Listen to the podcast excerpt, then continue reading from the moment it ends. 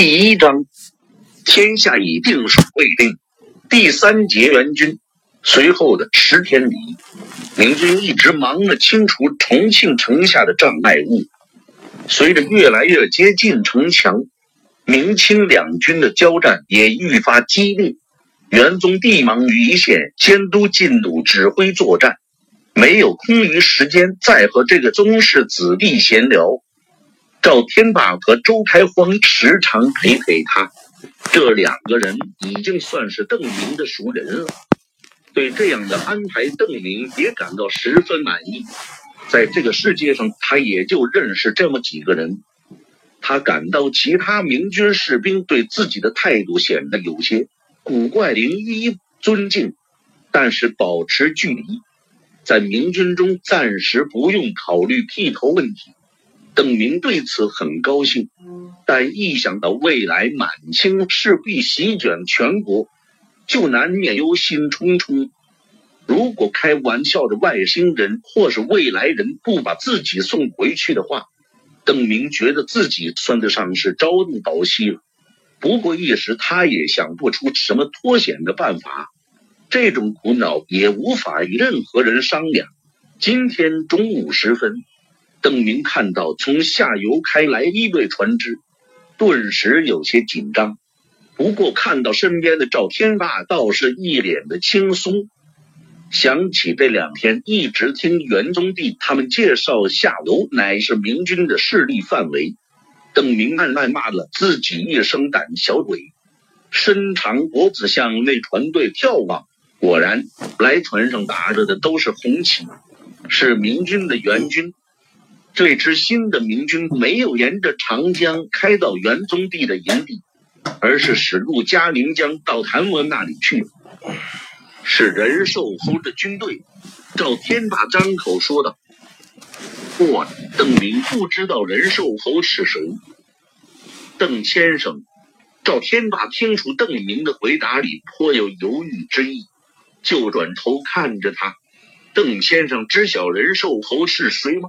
邓明面皮发红，摇头答道：“孤陋寡闻。”赵天霸并没有如邓明猜测的那般露出一色或是讥讽他无知，而是立刻答道。谭侯会议和福侯一样，都是万县的守将。福侯就是谭文。这个邓明已经听元宗帝说过，他明白了新到的是三谭中的另一位谭毅，就点点头，多谢赵兄赐教。来的真晚了。周开荒忍不住埋怨了一声。元宗帝从大昌赶来，都已经十天了。和谭一同在万县驻扎的谭文已经到了十二天。根据事先明军各部的计划，万县一带的明军和元宗帝要争取赶在大军抵达前，把重庆城外的清军工事尽数摧毁。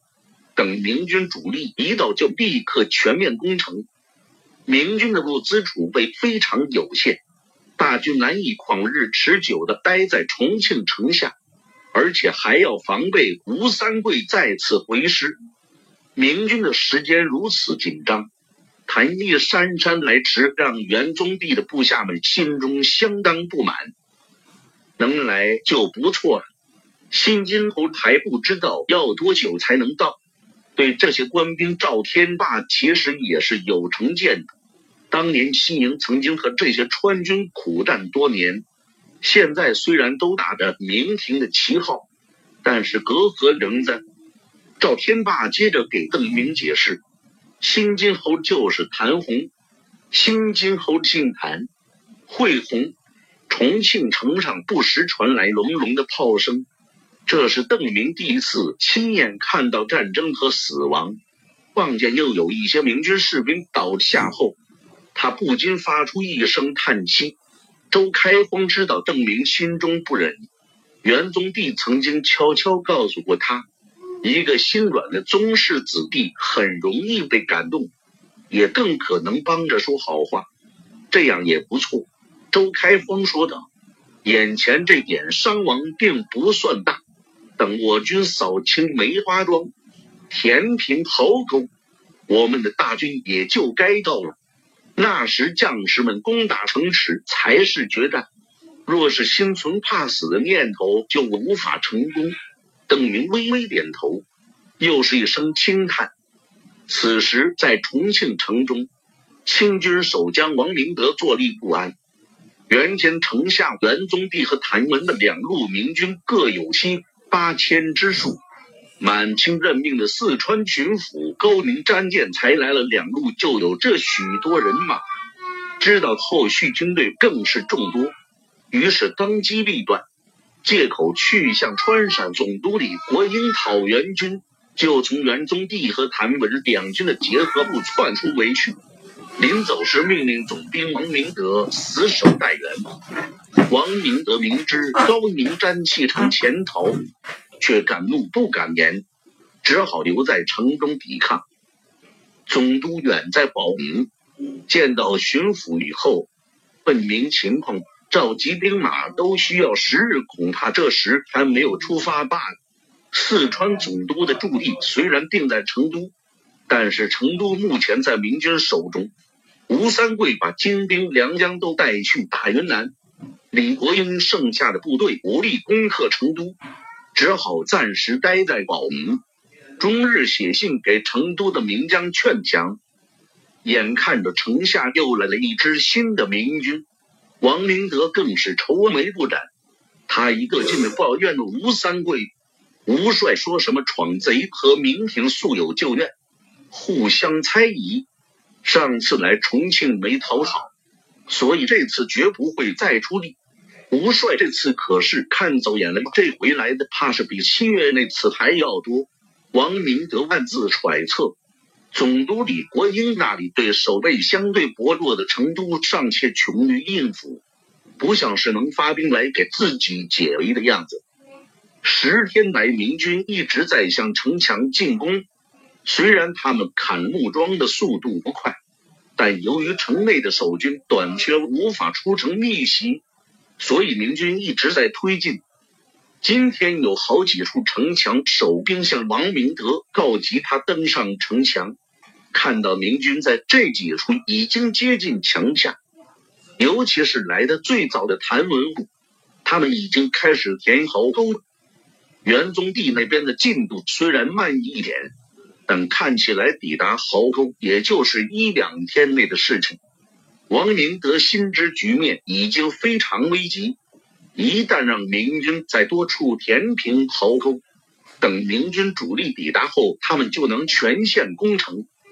此时重庆城中的清军人心不稳，有人向王明德请求突围，这当然不可以；还有人请战，力主趁着明军主力还未抵达，杀出去与城外明军决一死战。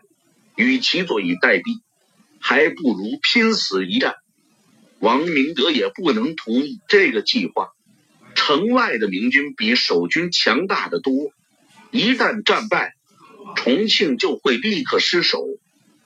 站在重庆城头的王明德只能眼睁睁地看着谭毅的军队与谭文会合。看上去新来的明军又有五千之多，很快。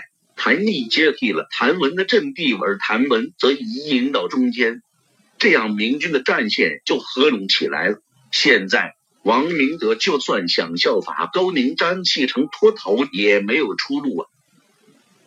哎，吴帅这次真是看走眼了。王明德悲哀的想到，一个念头猛地浮现出来：趁着我手里还有近万人马，加上这么一个重庆。若是降过去，应该能保住性命吧。但也就是一转眼，王明德摇摇头，把这个念头给压了下去。如今朝廷几乎已经统一天下，残民只剩下四川云贵这么一点地盘了。投降过去也不过就是早死晚死的事。说不定总督大人真能给我解围呢。又琢磨了片刻，王明德咬咬牙。给自己鼓劲道：“就是战死了，朝廷总会抚恤我的儿子们。投过去，最终还是难逃一死，还连累了全族，何必呢？”抱定这个念头后，王明德决心死守重庆，能拖一天是一天。与王明德相反，元宗帝今天回营的时候显得兴致很高，请邓明过去吃饭，席间还有说有笑。虽然邓明对这个时代的礼节不是很清楚，但他感到元宗帝对自己的态度绝对不同寻常。邓明以为自己如果运气好，顶多也就是充当一个幕僚。但元宗帝却不与自己商量事情，不需要自己的帮助分析。此外，元宗帝对自己的礼貌远超过了上次对待部下，即使是泸州开荒这样的心腹，也不会受到这样客气的对待，更别说其他的部下。仁寿侯带来消息，文都使两日前越过岸线，现在估计已经到了丰都。元宗帝笑呵呵地说：“文安之是永历皇帝派到四川的都师，驻地在奉节，主要工作就是安抚节制云集在川东、湖广北部一带的闯民余部。文安之的大军走陆路，会比谭毅的水师晚到两三天。现在元宗帝和谭文的营地已经稳固。”而且储备了足够数万军队所需的粮草，重庆外围的攻势也扫荡的差不多了。今天谭文和元宗帝都开始试探性的进攻城门和城墙，以摸清守军虚实。等大军一到，就可以强攻重庆。赵天霸不动声色，心里对谭毅却十分鄙夷，不像赵天霸。周开荒一听到这消息，立刻大声说道：“怪不得仁寿侯来了，都师快则三天，慢则五天就能抵达重庆了。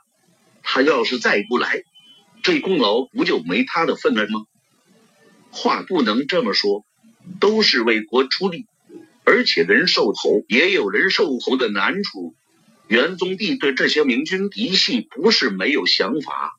不然也不会和谭文把营地分开。要是平时对周开荒这种不加掩饰的挖苦，元宗帝多半会点头赞许，至少也是笑而不语。但今天邓明这个宗室子弟在边上，元宗帝就留有余地了。能有什么难处？周开荒还在争辩，周开荒打开了话匣子就停不下来，越说越激动。赵天霸根据以往的经验，知道这家伙很快就要开始痛骂明廷了。这几天周开荒在邓明身边，不能随便说话，应该也快憋坏了。同时，赵天霸注意到元宗帝在打量邓明的表情，估计晋国公心里也开始不安。拿下重庆就是切断了吴贼的退路。听说城中积蓄颇多。足以支持数万大军行动。按说赵天霸不该在元宗帝面前谈论川鄂明军该如何行动，毕竟他的身份只是一个使者。但他还是把话题岔开。若是吴贼不肯回师，说不定还要劳烦都师大人统帅三军南征呢。理所应当。元宗帝立刻点头道。等拿下重庆，隔绝川南、川北，就是晋王不说，我们也要上书朝廷，让我们去会会吴贼。他可是欠了我们不少去债了。这个话题，邓明非常有兴趣，正好可以解答他心里的疑问，于是就询问起元宗帝的看法，同时竖着耳朵听对方的回答。元宗帝是个老军武。对打仗的事情相当清楚，说起来头头是道。在他看来，仅靠长江运输的粮食肯定不足以供应吴三桂那支规模庞大的军队。吴三桂还是需要在行军途中从百姓手中大量的征粮。元宗帝认为，既然有孙可望指路。那么吴三桂选择的进滇路线肯定有足够稠密的人口供他利用，但是吴三桂以前中途回师过一次，然后又再次出兵，就算人口稠密，两次大军过境，也必定把老百姓折腾的颗粒无存。元宗帝觉得，等到明军获得重庆粮草后，四川派去云南的援军可以去到建昌，那里由刘文秀经营了很长一段时间，估计有不少粮草积蓄，也有足够的壮丁人口能够为援军所用。当闯营和西营这两大系统的明军会师后，就是对付吴三桂也不会落下风。总之，元宗帝对拿下重庆后的战局相当乐观，认定吴三桂已经成为悬师。进攻云南的清兵越是数量庞大，越会因为物资匮乏而难以持久，退路又被明军堵住，下场可想而知。赵天霸听得频频点头，显然是非常赞同。邓明一边听着，一边感到阵阵疑惑。这些天来，在元宗帝营中，听他们反复说起，若能攻下重庆，就能逆转西南战局。邓明渐渐也觉得他们说的有道理。现在重庆外围的梅花庄接近扫清，城墙。城门都已经裸露出来，两天后，闯营精锐都将跟着文安之一起赶来，至少又有数万兵马。那么重庆眼看就要落入明军手中。可是邓明知道，历史上西南战局最终并没有被逆转，那么重庆应该没有被攻克。清军确实彻底击败了李定国。元宗帝对夺取重庆后的战局越是乐观，邓明越感到紧张和不安，因为距离遥远，通讯不便。无论元宗帝、赵天霸、周开荒还是邓明，都不知道此时云南的战局与他们乐观的预料相去十万八千里。实际上，吴三桂带着清军南下逼近昆明后。永历皇帝文宗仓皇出逃，广西的明军主力奉命向昆明返回。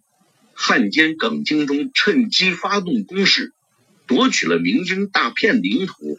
而洪承畴也从湖广出发，参与对云南的进攻。晚上回营的时候，邓明辗转反侧，无法入睡。若是明军进攻重庆失败，那到底是为了什么呢？元宗帝讲过几次，以四川现在的人口，根本经不起大军来回折腾，所以不认为清军还能从陕西派来大批的人马援军。再者，陕西清军已经没有什么像样的部队了，就是有时间也来不及。邓明判断，可能是因为重庆城池坚固难以攻破，将会导致明军无功而返。那么他就跟着元宗帝一起回到明军的基地，往后再考虑下一步怎么办。但是明明再有两天，文安之的主力就要抵达了，凭着明军的优势，重庆难以支撑，估计很快就会陷落。一定是发生了什么意外的变故，会不会有一支清军突然赶到，给重庆解围？邓明脑子里闪过一个念头，但他无法想象到底是怎么发生的。如果元宗帝说的对，陕西和四川已经没有一支清军能够击败明军主力的话，只能是还有另一支清军援军突然抵达了，而且数量极其众多。那这支突然抵达的清军就应该是……想到这里，邓明感到自己全身的汗毛都竖起来了。这支清军应该赶在文安之主力到达前出现，所以也就是这两三天内。我该如何提醒元宗帝呢？要他多派探马侦查。可是如果他问我凭什么得出这个判断，我又该如何回答呢？这支清兵从何而来？走哪条路，在哪个方向上出现？我对行军打仗一无所知，对这个时代没有任何了解。四川哪里有清军驻扎也不知道。我怎么能够说服元宗帝相信会有一支清军突然出现？邓明苦苦思索，但是一无所获。他感到狂风暴雨即将从天而降，巨大的危险就潜伏在身边。茫茫黑夜中隐藏着野兽，虽然你现在看不到他眼中的凶光，听不到他饥渴的喘息。不知道他会从哪个方向扑过来，但是无疑他正在某个附近角落窥视着你，向你步步逼近。突然传来一阵嘈杂的呐喊，接着就有一个清兵装束的人撩开帐子，举着火把冲进来，二话不说对着邓明挥刀就砍。面对着刀光，邓明猛地坐起身，才发现是南柯一梦。自己刚才不知不觉睡着了，心中咚咚的跳个不停。邓明擦去额头上的汗水，摸黑起身，轻轻的走出帐外。月光洒满明军的营地，四周静悄悄的，能够听到附近帐篷里传来的鼾声。远处营墙上挺拔的哨兵身影清晰可见。他们正警惕的保卫着营地的安全。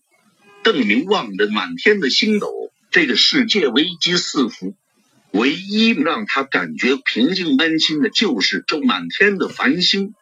他以前从未发现星空这么美丽。邓明默默的叹息，命运对其他人来说是未知的，但对他来说却是可知的，甚至是可怕的。邓明知道自己，还有这些天来善待他的这些明军将士，走上了一条不归路，等待他们的是毋庸置疑的灭亡。但邓明却不知道该如何改变这一切。很可能有一支敌军已经逼近我们身边，明军会被彻底消灭。